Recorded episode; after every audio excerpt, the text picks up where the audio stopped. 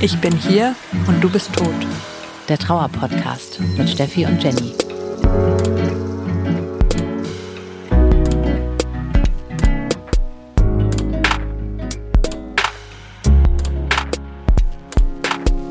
Herzlich willkommen im Club, in dem ihr niemals sein wolltet. Wir sind Steffi und Jenny und wir sprechen hier mit euch über Trauer.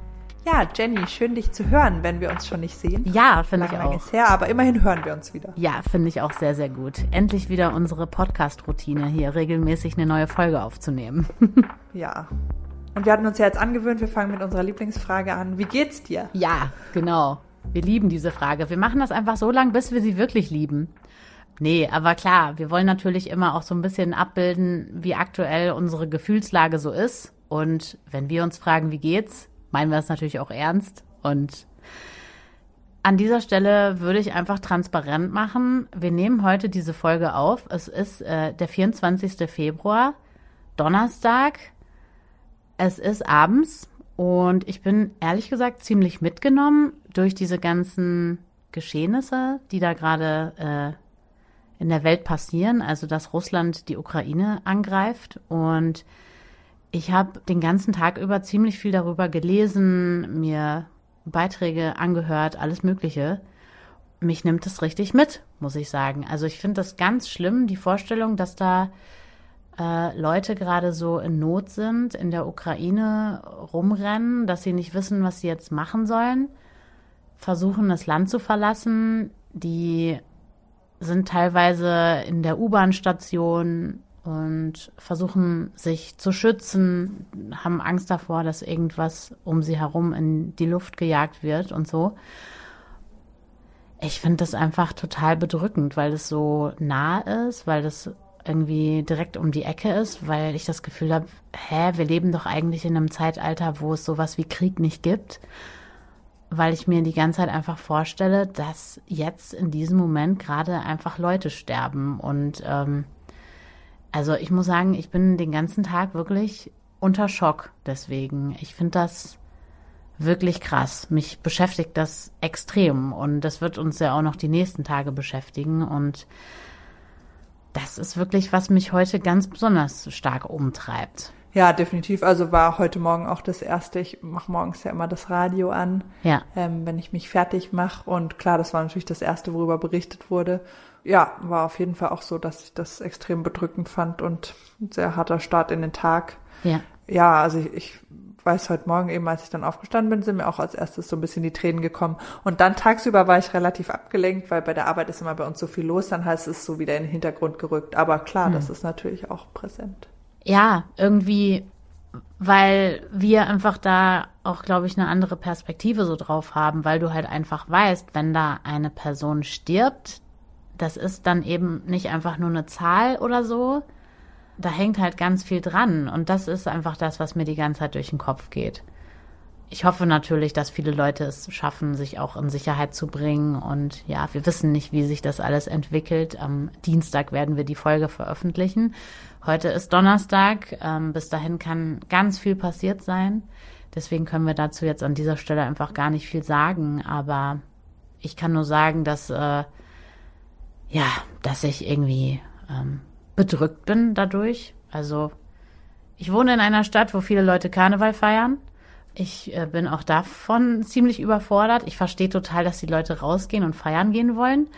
In meine aktuelle Lebensgefühlsituation passt das gar nicht rein. Ich habe einfach, ich bin nach Hause dann äh, von der Arbeit gekommen und äh, musste erstmal kurz schlafen eine Stunde, weil ich mir so dachte, also das ist mir gerade alles hier zu viel.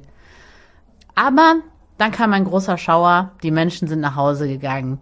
Von daher bin ich die jetzt schon mal losgeworden an dieser Stelle.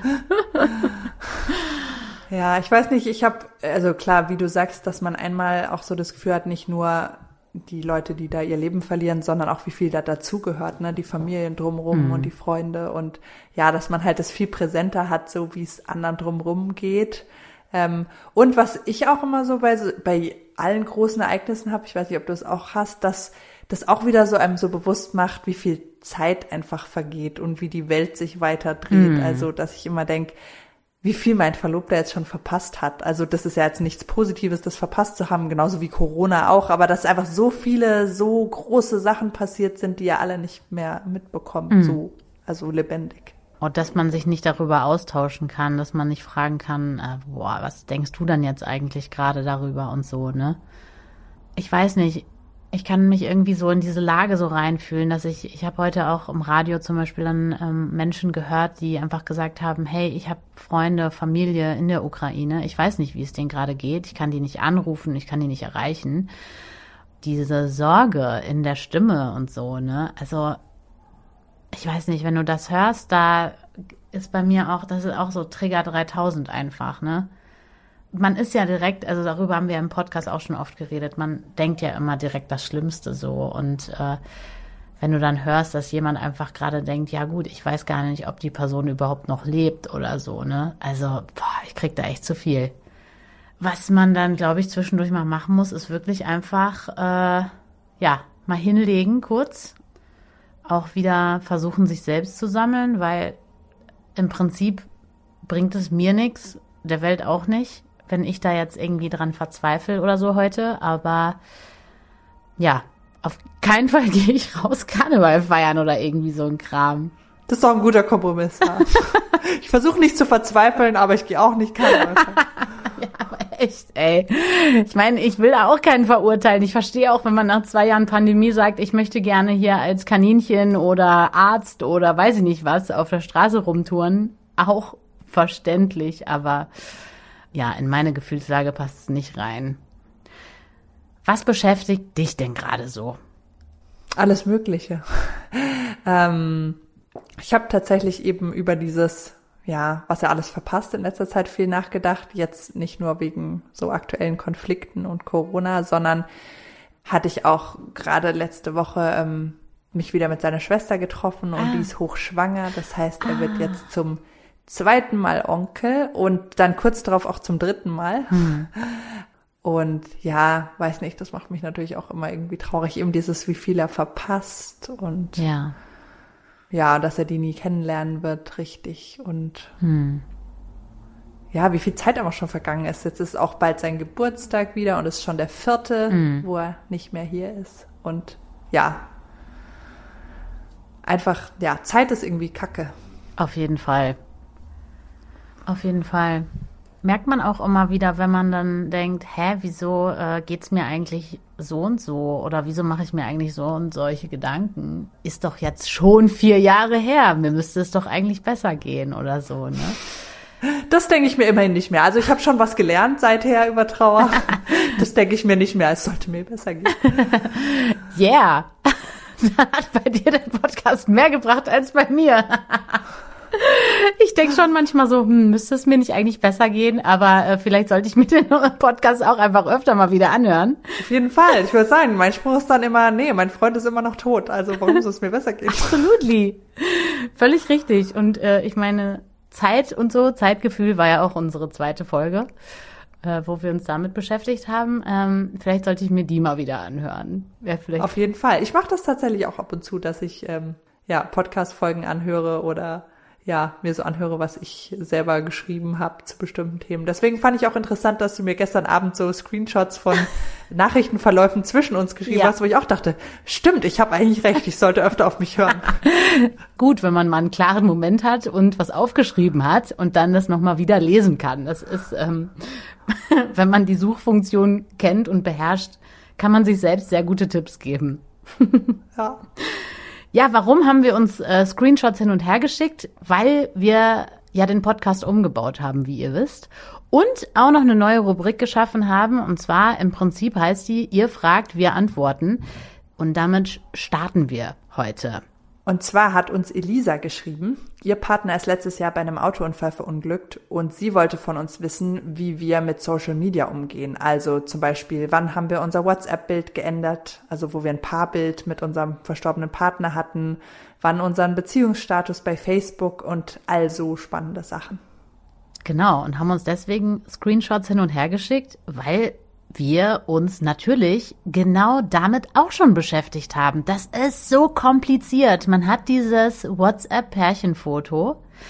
Ehrlich gesagt hatte ich nie eins, aber als mein Freund gestorben ist, habe ich das sofort geändert. Du auch, ne? Geht mir auch so, ja. Ich muss sagen, es gibt ja Leute, die haben immer überall Pärchenfotos und zu denen gehöre ich definitiv Nee, nicht. wir waren ich hatte auch vorher nicht so. noch nie, Nee. noch nie ein Profilbild mit Pärchenbild. Äh, Und tatsächlich auch habe ich noch nie meinen Beziehungsstatus bei Facebook angegeben gehabt. Nee, ich auch nicht. Äh, Das habe ich dann auch nicht nachträglich geändert, aber tatsächlich hatte ich dann auch überall so Pärchenbilder als Profilbilder, ja, was ich vorher nie hatte.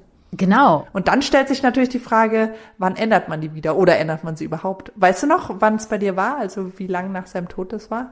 Äh, ewig. Also ich habe das dann äh, eingestellt und was ich ähm, hin und wieder gemacht habe, ist das Pärchenfoto zu ändern. Also ich habe mir auch unglaublich viel Zeit dabei genommen, dann zum Beispiel ein besonders schönes rauszusuchen, dann nochmal einen besonders schönen Ausschnitt, habe das dann nochmal bearbeitet, irgendwie, keine Ahnung, Bildbearbeitung, so Kontrast hoch, äh, blabli-blub, dass es irgendwie besonders gut aussieht.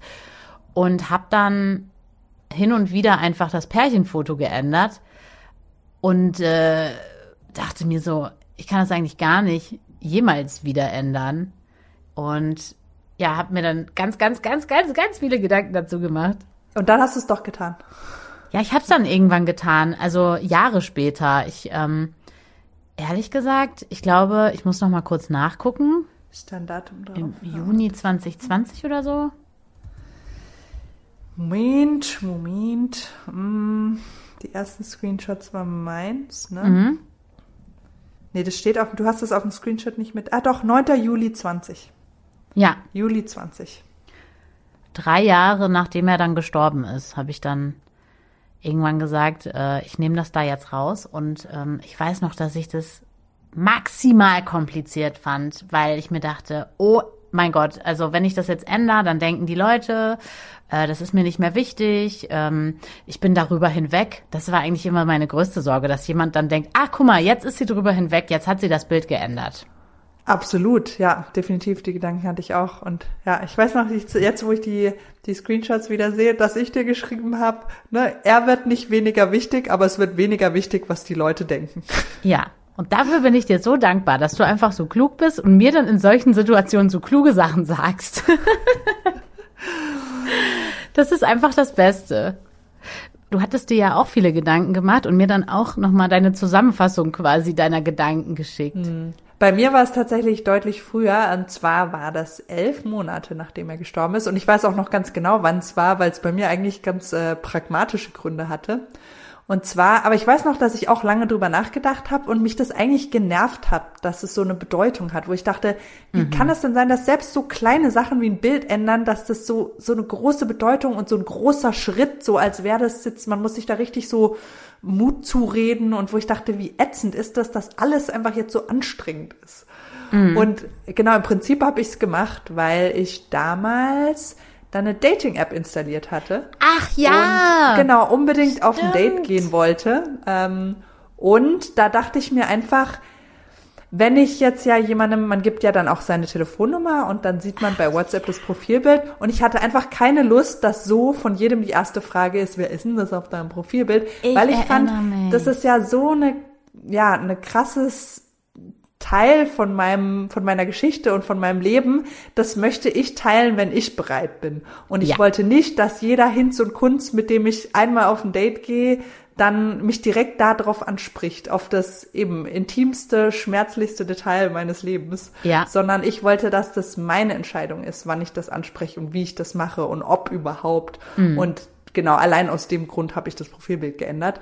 Ja. Und ja, und ich habe das dann einfach gemacht, einfach so zack, zack und äh, habe versucht mir einzureden, dass es keine große Sache ist, was es natürlich war. Ist gar nichts. Dü, dü, dü. ja, ich weiß, dass ich dir auch noch geschrieben habe, als ich es dann gemacht habe, so, ah, vielleicht mache ich es morgen wieder rückgängig. also so voll Panik irgendwie. Aber ähm, ich weiß ja auch noch, als ich es quasi geändert habe und man ähm, immer dieses Pärchenfoto gesehen hat, haben ja auch viele Leute darauf reagiert und haben dann geschrieben, ah, voll das schöne Foto von euch und so weiter und so fort. Was ja dann wiederum auch den Druck erhöht hat, wenn du das dann wieder rausnimmst, dass Leute halt vielleicht was Falsches denken. Und das ist so bescheuert, dass man sich darüber so viele Gedanken macht. Weil, wie du ja schon mir damals auch geschrieben hast, es ist ja dann, ähm, also die Bedeutung nimmt ja nicht ab. Er ist mir nicht weniger wert, weil ich das Bild von ihm da rausnehme. Aber es ist immer so dieses ähm, Bild nach außen irgendwie, ne? Dass genau, das ist halt was, was Leute sehen können. Ne? Da hatten wir es ja auch schon oft davon, dass Leute ja nicht sehen können, wie es dir wirklich geht. Niemand, gerade Leute, die mich nicht kennen, die sehen ja nicht, wie meine Trauer gerade aussieht und wie sehr ich meinen Verlobten vermisse. Das sehen die einfach nicht. Die sehen eben nur so oberflächliche Sachen, die ich nach außen präsentiere. Und sowas wie ein Bild ist halt was ganz Plakatives. Ne? Das sieht jemand und quasi so nach dem Motto, und wenn das Bild weg ist, so, okay, jetzt wieder gut. Mhm. Ja, und bei Facebook hatten wir das ja beide nicht, ne? Also da können wir gar nicht so viel zu sagen jetzt, ähm, von wegen, wann man das dann ändert in einer Beziehung mit, also ob man es dann irgendwann rausnimmt. Also könnte ich mir vorstellen, dass das Menschen machen, aber könnte ich mir auch vorstellen, dass Menschen es einfach so für immer lassen. Ja, schwierig, ne? Weil das ist ja, du bist ja noch in einer Beziehung, ne? Also die Natürlich. Beziehung, man trennt sich ja nicht. Das heißt, ja, komisch. Also ich glaube, ich weiß gar nicht, ob es bei Facebook auch verwitwet gibt. Ähm, ähm, müsste man mal nachschauen. Wahrscheinlich, ne? Also, wobei das hätte ich, weiß ich auch nicht, ob ich gemacht hätte. Ich glaube, wenn ich das da gehabt hätte in einer Beziehung, hätte ich es wahrscheinlich entweder nicht geändert oder dann halt einfach rausgenommen. Also dann gar mhm. keinen Beziehungsstatus mehr da gehabt. Also ich hätte definitiv nichts auf Single geändert oder Ach, auf keinen verwitwet, Fall. weiß ich auch nicht. Also ich glaube, ich hätte es, wenn dann, eher ganz rausgenommen. Also, Man ist ja auch kein Single, die Person ist auch kein Ex-Freund und so weiter. Ja. Also diese Kategorien passen da dann einfach nicht. Ja, und verwitwet ist auch wieder das Ding, ne? Das ist ja so ein öffentliches Profil. Ja. Also, was heißt öffentlich, aber alle deine, mit denen du befreundet bist, die du ja meistens nicht besonders gut kennst, die sehen das. Und das stellt ja auch wieder so, stellt man sich die Frage, möchtest du wirklich, dass jeder mhm. Arbeitskollege XY sofort als erstes ja. sieht, ah, verwitwet? Also, mhm das möchte man ja vielleicht nicht mit allen teilen. Und das hat ja auch, wie gesagt, nicht jeder verdient, dass du ihm das gleich als erstes erzählst. Also das ist ja was ganz Intimes. Absolut. Was ich ja gemacht habe, ist bei Instagram zum Beispiel sehr, sehr viele Pärchenfotos zu teilen. Und zwar habe ich das über ein Jahr gemacht. Da habe ich jeden Monat äh, quasi immer, wenn sich sein Todestag, äh, ja, wenn es immer quasi wieder der nächste Tag im nächsten Monat war, äh, man zählt ja immer erster Monat, zweiter Monat, dritter Monat ja. und so weiter da habe ich dann immer ein Pärchenfoto geteilt, habe aber auch darauf geachtet, zum Beispiel die Kommentarfunktion auszumachen. Ich wollte auf gar keinen Fall, dass irgendwer diese Bilder kommentiert und habe das dann aber einfach immer wieder so Pärchenfotos geteilt und auch zum Beispiel an seinem Geburtstag immer Bilder von ihm, am Todestag sowieso und Jetzt, letztes Jahr im November habe ich das zum ersten Mal gelassen äh, da habe ich das nicht mehr gemacht, dass ich da irgendwie an seinem Todestag ein Bild geteilt habe. Äh, und irgendwie dachte ich mir so, ja, wozu denn eigentlich auch? Ich weiß nicht, wie ich das sagen soll. Es hat mir ganz lange ganz viel bedeutet und es war so ein festes Ritual. Ich habe auch da immer mir überlegt, welches Bild passt jetzt, ähm, wo sieht er besonders gut aus, was zeigt ihn und so besonders äh, hervorheben, wenn ich irgendwas hervorheben wollte oder so. Aber irgendwann dachte ich mir so, ja, wozu? Also ich hatte das Gefühl, ich brauche das jetzt selber nicht mehr. Ich habe dann auch mein Instagram-Profil zum Beispiel dann auch irgendwann auf privat gestellt, weil ich dachte, ganz ehrlich, also genauso das, was du gesagt hast, so, das geht überhaupt nicht jedem was an. Aber das hat sich halt geändert. Am Anfang war mir das total wichtig, auch zu zeigen, so hier, in your face, ähm, das ja, ist so passiert und ich will nicht, auch, dass ne? du ihn vergisst. Ja. Genau. Ja. ja. Ja, ich, tatsächlich, ich fand es auch super schön, immer deine Bilder zu sehen und eure Bilder zu sehen, weil ich äh, deinen Freund ja nie persönlich lebendig kennengelernt habe ja. und trotzdem so viel über ihn gehört habe und so viele Geschichten kenne, dass ich ja das Gefühl habe, ich kenne ihn und da, da gehörten natürlich auch die Bilder dazu. Ja. Fand ich deswegen sehr schön. Ich habe es andersrum ja selten gemacht. Ne? Also ja. ich habe sehr selten bei Facebook oder Instagram so Bilder gepostet. Das waren halt überhaupt nicht so wir. Also wir haben beide nicht so wir waren überhaupt nicht so aktiv auf Social Media und haben deswegen sowieso nicht viel gepostet und erst recht keine so Pärchenbilder oder so dieses, man muss es so der Welt zeigen, immer guck mal, wie verliebt wir sind. Das, das so waren wir halt überhaupt nicht. Das haben also, wir auch nie vorher ja. gemacht. Und irgendwie Niemals. deswegen hat sich für mich komisch angefühlt. Also ich dachte dann so, ja, das habe ich bisher auch nicht gemacht und er auch nicht. So, ich habe mir dann fast gedacht, so wahrscheinlich so wird er grinsen, wenn er das dann sehen würde und denken so, was soll denn das jetzt so? So, jetzt plötzlich hast du das Gefühl, du musst äh, der Welt zeigen, wie doll ja. wir verliebt sind. Total. Aber du hast ja zum Beispiel bei uns dann auf dem Kanal ein sehr schönes Bild geteilt. Da sieht man ihn zwar nicht, aber ähm, mit dem Eis. Das stimmt, ja. An eurem Jahrestag. Ja, manchmal, ich habe auch öfter, ähm, was heißt öfter, aber so zumindest halt so Sprüche oder so geteilt mal bei, wenn ich mal was poste bei Instagram oder so. Ähm, mhm zu quasi Todestag oder Geburtstag oder so oder wo ich dann irgendein schönes Bild mache, aber nicht ähm, jetzt ein Bild von uns, sondern eher was weiß ich von der Landschaft oder so, aber irgendeinen Spruch, der mir gefällt, dazu schreibt oder sowas. Aber ja. Ja. Haben wir die Frage jetzt beantwortet, ist die große Frage. ich würde ja, sagen, also ich meine, wir haben beantwortet, wie wir es gemacht haben und können genau. euch nur sagen, ähm, ja, da wie so oft gibt es da kein richtig, kein falsch, kein zu früh, kein zu spät. Ihr ja. könnt für immer ein Pärchenfoto behalten oder ja. ihr könnt auch einfach gar nie ein Pärchenfoto einstellen, weil es gar nicht zu euch passt. Ist alles super und äh, Hauptsache lasst euch von niemandem das sagen. Ne? So, ja, willst du nicht mal das Bild rausnehmen? Mhm. Ja, seid auf jeden Fall klüger als ich und stellt euch nicht solche behämmerten Fragen. Aber ich glaube, das macht man einfach automatisch. So dieses, ah, was denken jetzt die anderen und so. Weil eigentlich bringt einen das ja auch nicht wirklich weiter, solche Fragen. Natürlich nicht. Und es ist ja auch einfach scheißegal, was andere Leute denken. Man muss es oft genug sagen, dann glaubt man es irgendwann vielleicht. Wenn der Partner ganz plötzlich stirbt, so wie das bei uns ja auch der Fall war, und man ist nicht Ü80 oder Ü90, da muss man sagen, wenn man Anfang 30 ist oder noch jünger, da gibt's auf jeden Fall ein großes Fragezeichen. Das hatten wir ja auch, nämlich die Frage ist, an wen wende ich mich jetzt eigentlich? Oder auch wenn zum Beispiel ein Elternteil sehr früh stirbt, dann weiß man gar nicht, was mache ich denn jetzt? Also in einer Trauergruppe mit sehr, sehr vielen alten Leuten bin ich wahrscheinlich nicht richtig aufgehoben. Junge Trauer sieht oftmals ganz anders aus als bei älteren Menschen. Es stellen sich ganz andere Fragen, man ist mit ganz anderen Problemen konfrontiert, die man im höheren Alter vielleicht nicht hat. Wo junge Trauer zum Beispiel einen Platz findet, ist bei der Nikolaides Young Wings Stiftung in München. Da begleiten einen Menschen, die selber Verlusterfahrung haben und die begleiten eben vor allem junge Trauernde. Über die Stiftung haben wir mit Uschi Bichlaner und Lisa Aufenberg gesprochen die beide von der Nikolaides Young Wings Stiftung sind. Ich freue mich so, so sehr, dass wir miteinander sprechen, weil ihr wart ja die Ersten, die irgendwie uns angeschrieben haben. Was macht ihr da eigentlich? Alle in unseren Trauergruppen reden auf einmal über den Podcast. Wer seid ihr? Deswegen äh, schön, dass wir miteinander sprechen. Ja, finde ich auch. Zeit war's, würde ich auch sagen. Ja, ihr richtet euch ja ganz explizit auch an junge Leute, also bis 49. Warum ist euch das so wichtig?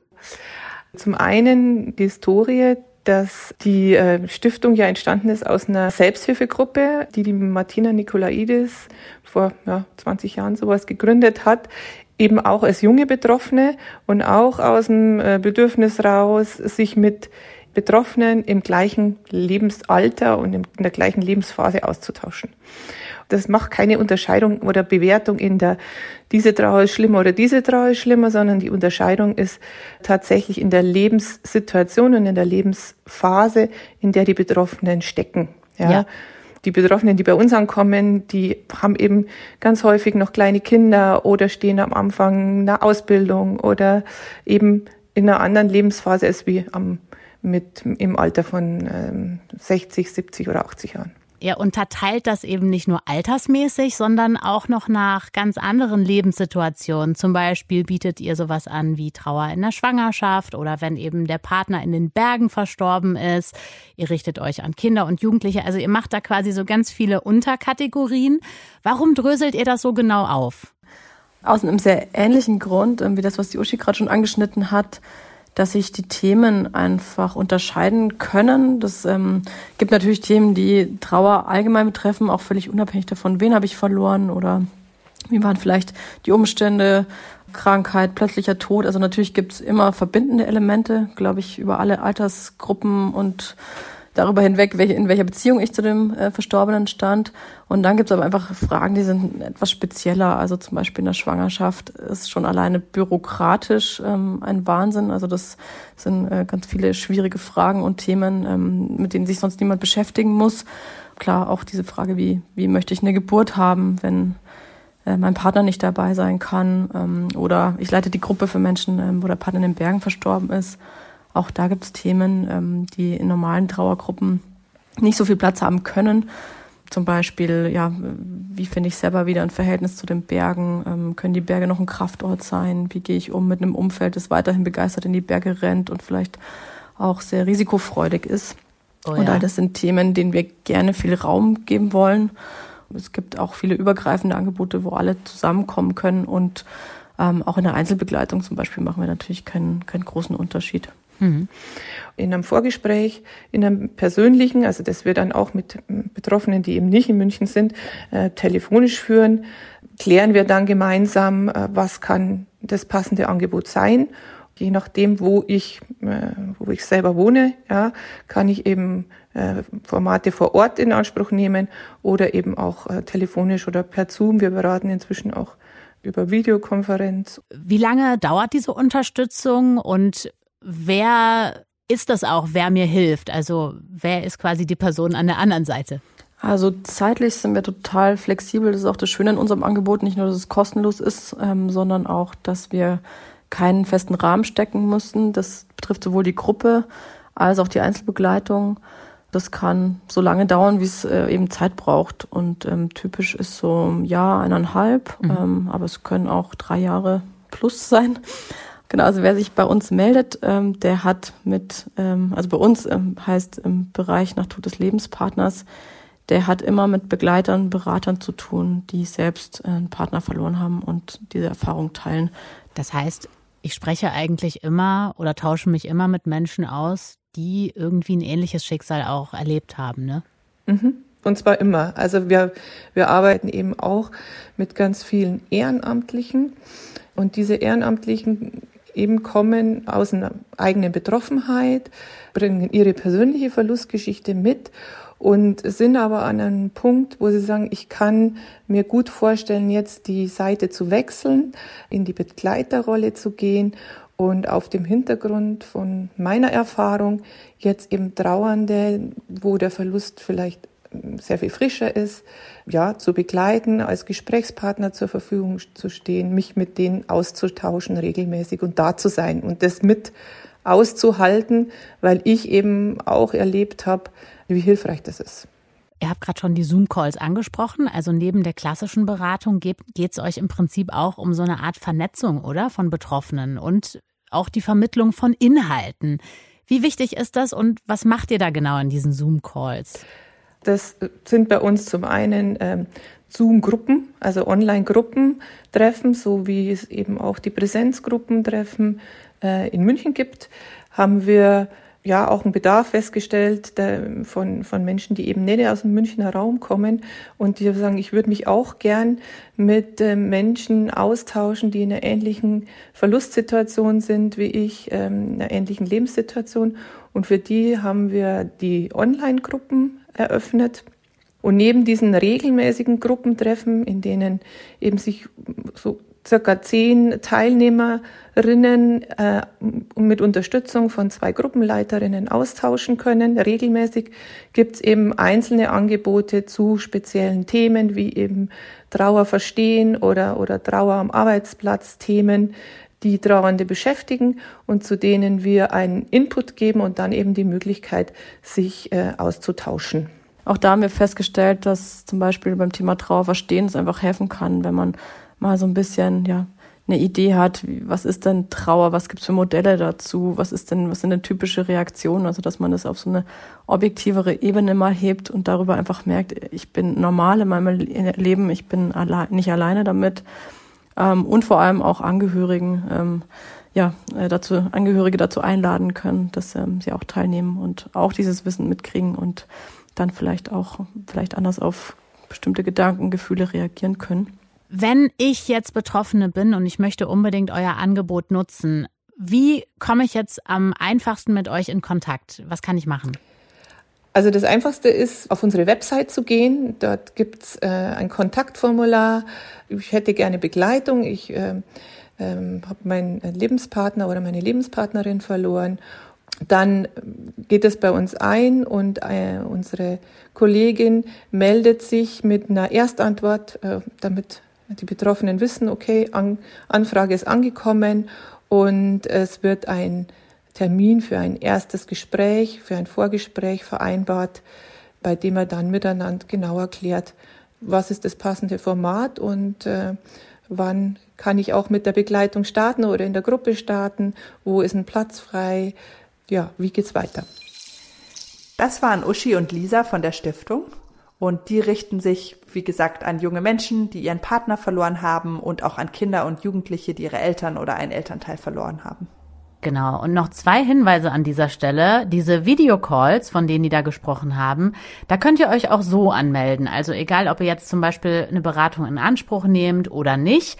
Und das ist vielleicht auch noch interessant, wenn ihr Lust habt, selber auch euch ausbilden zu lassen als Beraterin, dann könnt ihr das auch machen. Also wenn ihr zum Beispiel einen Verlust erlebt habt und das liegt schon ein paar Jahre zurück und ihr sagt, na ja, ich möchte gern anderen helfen, ich möchte sozusagen die Seite wechseln, nicht beraten werden, sondern selber beraten, dann könnt ihr euch auch an die Stiftung wenden. Wir vermitteln da an dieser Stelle natürlich sehr, sehr gerne. Kurze Triggerwarnung für alle, die jemanden durch einen Suizid verloren haben und für die alles rund ums Thema Suizid ein extremer Trigger ist, die spulen am besten einfach ein paar Minuten vor. Wir wollen über einen Song sprechen, der kommt von dem Rapper Logic. Der hat einen Song veröffentlicht, der heißt 1800 273 82 55. Ist ein ungewöhnlicher Titel, ist tatsächlich eine Telefonnummer, eine amerikanische Telefonnummer, die Lifeline, die Telefonseelsorge für Suizidgefährdete.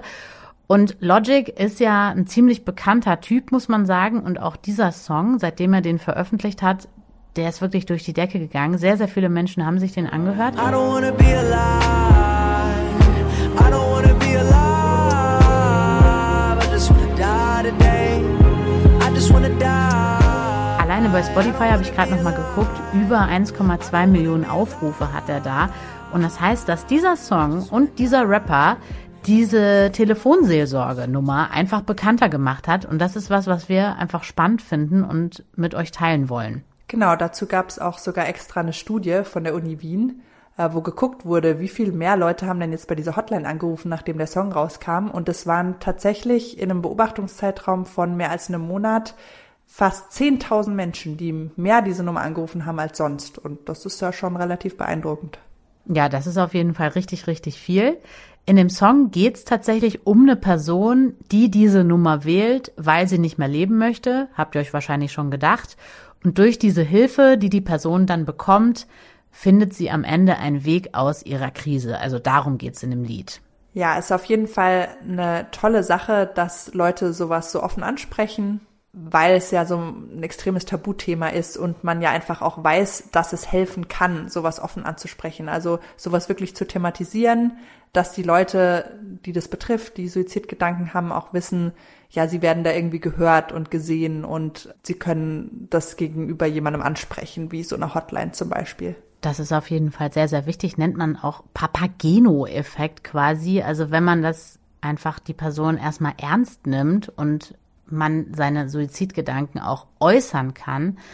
Und wenn man das Ganze dann mit jemandem bespricht, der einem dann auch noch Bewältigungsstrategien zum Beispiel an die Hand gibt oder mit einem irgendwie verschiedene Sachen durchgeht, dann kann dieses Wissen eben helfen, dass die Suizidgedanken dann auch wieder geringer werden. Also das ist quasi, was man auch aus der Psychologie sozusagen weiß. Und deswegen wollen wir natürlich hier an dieser Stelle auch darauf aufmerksam machen und euch natürlich auch die deutsche Nummer an die Hand geben. Genau, die deutsche Nummer ist die 0800 111 0111, wo man auch rund um die Uhr jemanden erreicht, mit dem man reden kann. Genau, und die Nummer haben wir übrigens auch auf unserer Seite auf äh, dubisttot.de. Also da haben wir auch noch so ein ja, so eine Seite für euch zusammengefasst, was man machen kann. Also wenn man wirklich gerade sagt, ich brauche jetzt Akuthilfe, da könnt ihr auch noch mal drauf schauen.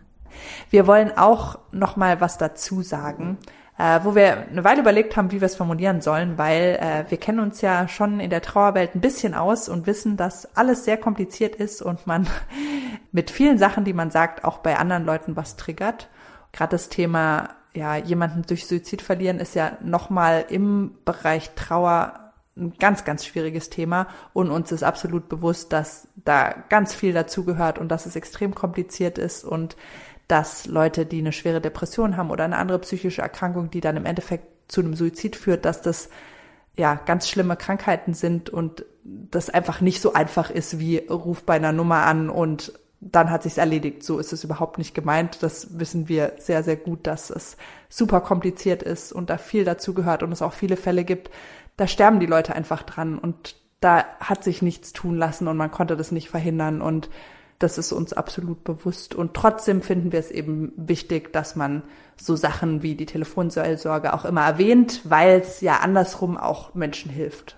Also an dieser Stelle wollen wir auf keinen Fall irgendwas triggern oder irgendwie, ja, bei jemandem Schuldgefühle oder sowas auslösen, unter absolut gar keinen Umständen. Aber uns ist bewusst, dass das passieren kann. Wir wollen an dieser Stelle einfach nur klar machen, wir finden es gut, dass jemand, der auch so bekannt ist, seine Bekanntheit nutzt, um eben auch so eine wichtige Telefonnummer zu supporten und bekannter zu machen. Jenny und ich sprechen hier im Podcast ja super viel über unsere Gefühle und unsere persönliche Trauererfahrung. Und wir wollen euch im Trauertagebuch aber ja auch mal zu Wort kommen lassen und einfach mehr von euch hören, wie es euch so geht mit eurer Trauer. Und heute lernen wir da Jessica kennen. Ich heiße Jessica, ich bin 35 Jahre alt und ich habe im Dezember 2021 meinen Verlobten verloren. Manchmal habe ich das Gefühl, ich mache irgendwas falsch in meiner Trauer. Ich rede und rede über das, was passiert ist, um irgendwie zu verstehen, was man einfach nicht wahrhaben möchte. Je mehr man sich mit dem Thema beschäftigt, hört, was man Trauernden sagen soll und was nicht, desto verrückter wird man im Kopf eigentlich, wenn man sich fragt, warum hast du im Krankenhaus schon darüber nachgedacht, dass du jetzt irgendwie versuchen musst, wieder glücklich zu sein, dass du das auch irgendwie möchtest. Und die Gedanken darüber machen einen wütend auf sich selber, weil man das Gefühl hat, man schätzt man jetzt die gemeinsame Zeit nicht richtig, aber das ist ja alles einfach Quatsch. Man weiß ja selber, wie intensiv eine Zeit gewesen ist und wie sehr man die Person geliebt hat und wenn man ja so viele Pläne hatte miteinander und dann einfach weitermacht ohne die Person. Ich bin alles anders angegangen als vielleicht so mancher Mensch und ich habe mich in der ersten Woche nach seinem Tod um eine neue Wohnung gekümmert. Ich habe unseren Hochzeitstermin storniert. Ich habe seine Social-Media-Kanäle gelöscht. Jetzt bin ich froh über dieses Handeln, weil ich hätte jetzt keine Kraft mehr dazu gehabt. Ich war sofort auf der Suche nach Menschen, nach Kontakt, war direkt eine Woche später in einer Selbsthilfegruppe, aber ich habe nicht das gefunden, wonach ich gesucht habe. Ich habe auch Kraft in eurem Podcast gesucht und das habe ich mal mehr, mal weniger gefunden, weil man fühlt sich einfach komisch, wenn man anders trauert, als äh, man das überall liest und hört. Und ich habe einfach auf eine Erzählung gehofft, die mir Hoffnung gibt, dass die Welt nicht immer so grau ist, wie sie es jetzt gerade ist. Sich Trauer von anderen anzuhören kann helfen, aber es kann auch belasten, wenn man halt eben nicht ähm, sich unbedingt so in den Erzählungen wiederfindet. Natürlich steht man auch oft am Rande dieses tiefen schwarzen Lochs und fragt sich, warum musste das passieren, warum ist mir das passiert, warum konnte ich ihm nicht helfen, warum habe ich das nicht kommen sehen. Ich versuche nach vorne zu schauen und ich weiß, dass das viele Trauernde nicht hören wollen. Aber wenn man sich selbst das sagt, dann ist es vielleicht anders, als wenn man es von außen hört. Und ich rede ganz viel mit meinem Verlobten und es hilft mir auch. Ich habe Angst vor dem Leben, ohne ihn dahin zurück zu müssen. Ich will nicht wieder alleine sein. Ich will mir keine Gedanken darüber machen, wer am Wochenende Zeit für mich hat oder wem ich von meinem Tag erzählen kann. Aber auch ähm, wenn ich das jetzt noch nicht verstehen will, weiß ich, dass es ein anderes Leben sein wird. Und ich bin unendlich dankbar für die schönen Erinnerungen, die ich habe, obwohl ich sie jetzt aktuell nicht abrufen kann, weil sie gut verpackt auf einen Moment in der Zukunft auf mich warten. Jetzt stehe ich hier anderthalb Monate nach seinem Tod mit dem neuen Mietvertrag in der Hand zwischen meinen Umzugskartons und weiß, dass es mir irgendwann wieder gut gehen wird. Und ich möchte einfach nicht zu der Gruppe Trauernden gehören, ohne das zu bewerten, die nach einem Jahr immer noch an der genau gleichen Stelle wie jetzt kurz nach dem Tod stehen. Ich ähm, weiß, dass er mir jede Sekunde fehlt und dass ich ihn immer vermissen werde, aber die Liebe von ihm wird bei mir sein und die hat mich zum besseren Menschen gemacht und ich bin dankbar für jeden Moment mit ihm das gibt mir Kraft. Wenn du uns auch deine Geschichte erzählen willst, dann schreib uns einfach eine kurze Mail an ich bin hier und du bist tot at gmail.com mit dem Betreff Trauertagebuch und dann bekommst du von uns alle weiteren Infos zugeschickt, wie es funktioniert. Ja, da ist die große Frage, was nehmen wir aus dieser vollgepackten Sendung heute mit? Ich nehme auf jeden Fall mit, dass es wichtig ist, unsere eigenen Podcast-Folgen hin und wieder auch mal anzuhören, äh, weil man doch kluge Sachen zum Beispiel zum Thema Zeitgefühl sagt. Das hast du ja am Anfang der Folge auch nochmal gesagt, dass es irgendwie so krass ist, wenn man sich hinsetzt und denkt, wow, äh, draußen hat man das Gefühl, passiert gerade so viel, äh, Corona, Ukraine, alles Mögliche. Und dein geliebter Mensch kann das alles gar nicht erleben. Und es zeigt einem auch immer wieder, wie viel Zeit vergeht. Also das fand ich nochmal einen sehr, sehr spannenden Gedanken von dir und auch einen traurigen natürlich. Dann haben wir noch drüber gesprochen, wann wir unsere Profilbilder geändert haben, unsere Pärchenprofilbilder. Äh, vielen Dank für diese Frage. Ähm, ja, manche Sachen vergisst man auch wieder, wie das genau war, aber das war eigentlich auch, ja, wieder so eine große Hürde und so ein großer Meilenstein und bescheuerterweise und war interessant, da nochmal drüber nachzudenken. Auf jeden Fall. Vielen Dank auch nochmal an die Nikolaides Young Wings Stiftung für das Interview. Und auch natürlich interessant äh, dieser Rap-Song von Logic, den wir euch vorgestellt haben. Danke natürlich auch an Jessica an dieser Stelle für deine Einblicke aus dem Trauertagebuch. Wenn euch die Folge gefallen hat oder euch generell unser Podcast gefällt, dann hinterlasst uns gerne mal eine Bewertung auf Spotify oder auf Apple Podcast. Damit unterstützt ihr uns einfach insofern, dass andere Leute uns einfacher finden können. Bis dahin, macht's gut, Steffi und Jenny.